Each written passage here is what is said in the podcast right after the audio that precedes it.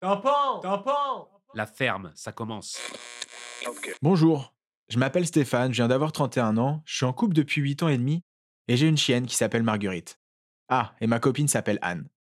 Non pas que je préfère ma chienne à ma copine, même si ça reste un grand débat entre nous. Je suis persuadé qu'elle me sacrifierait aux dépens de notre chien en cas de dilemme ultime.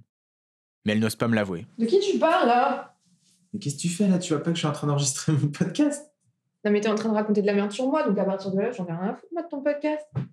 Bah en même temps, c'est un fait. euh, T'enregistres là Ouais. Bref, je suis pas ici pour vous parler de ma vie, en tout cas pas comme ça, pas aussi intimement. Ma vie, mon parcours, vous les découvrirez peut-être au fur et à mesure de mes rencontres, de mes échanges.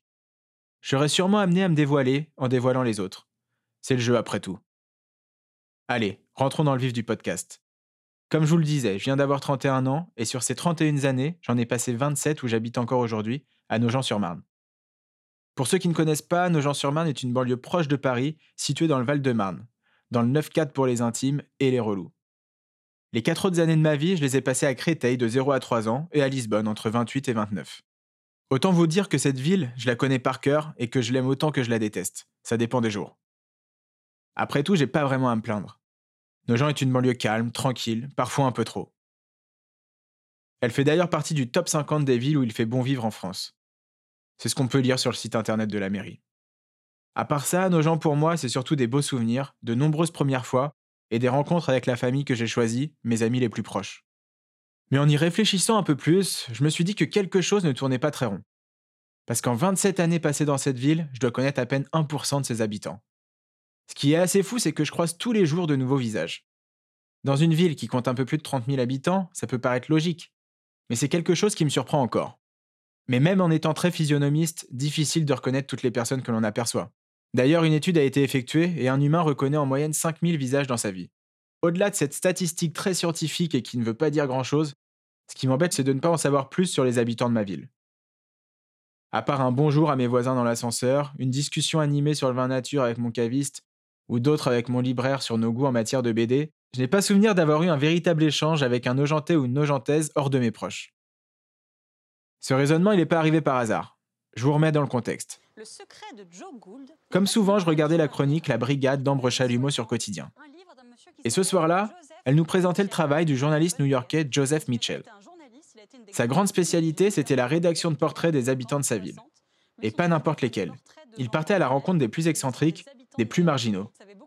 Ce qui l'a d'ailleurs amené à rencontrer par exemple Joe Gould, un diplômé d'Harvard devenu vagabond de la Big Apple.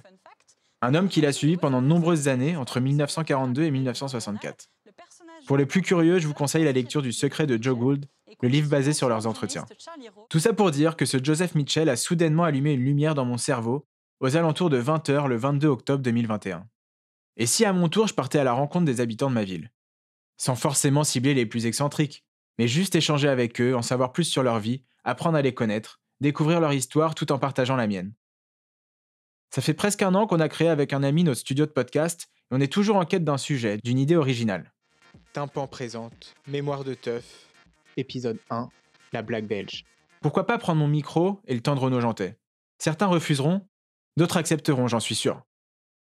Peut-être cette femme que je croise tous les jours assise sur un banc. Qui est-elle?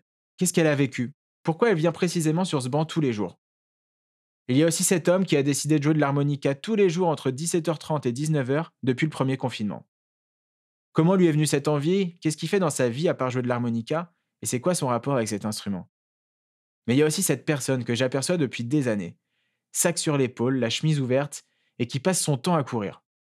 Avec mes amis, on le surnomme El Vagabundo depuis qu'on a 15 ans. Tout le monde voit qui il est, mais personne connaît quoi que ce soit sur lui. J'ai toujours eu envie de le découvrir et j'espère y arriver. Mais avant de partir dans la rue micro en main, si je commençais au plus proche avec quelques-uns de mes voisins. J'habite au quatrième étage d'un immeuble qui compte une quinzaine d'appartements. Qu'est-ce que je sais sur ma voisine la plus proche, celle qui habite juste en face de chez moi? Pas grand-chose, pour ne pas dire rien. Tout ce que je peux dire, c'est qu'elle a un mari, un garçon aussi d'une vingtaine d'années, et un chat. Enfin, je crois.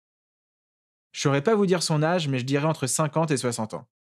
Elle a l'air gentille, très douce et généreuse. Je crois qu'elle travaille auprès d'enfants en difficulté. Beaucoup de je crois et peu de certitude. Après tout, cette femme, j'ai dû la croiser une centaine de fois dans l'ascenseur pour monter quatre étages. Quatre étages, c'est censé aller vite. mais ça peut aussi paraître très long quand on n'a rien à se dire. Et cette situation, elle est arrivée un peu trop souvent. Pourtant, à d'autres moments, des sujets nous venaient et la discussion pouvait s'engager. Et aujourd'hui, j'ai décidé d'aller à sa rencontre. Quoi de plus logique que de commencer ce podcast avec la personne la plus proche de moi physiquement? Quand on y pense, c'est fou d'être aussi proche et de se connaître aussi peu.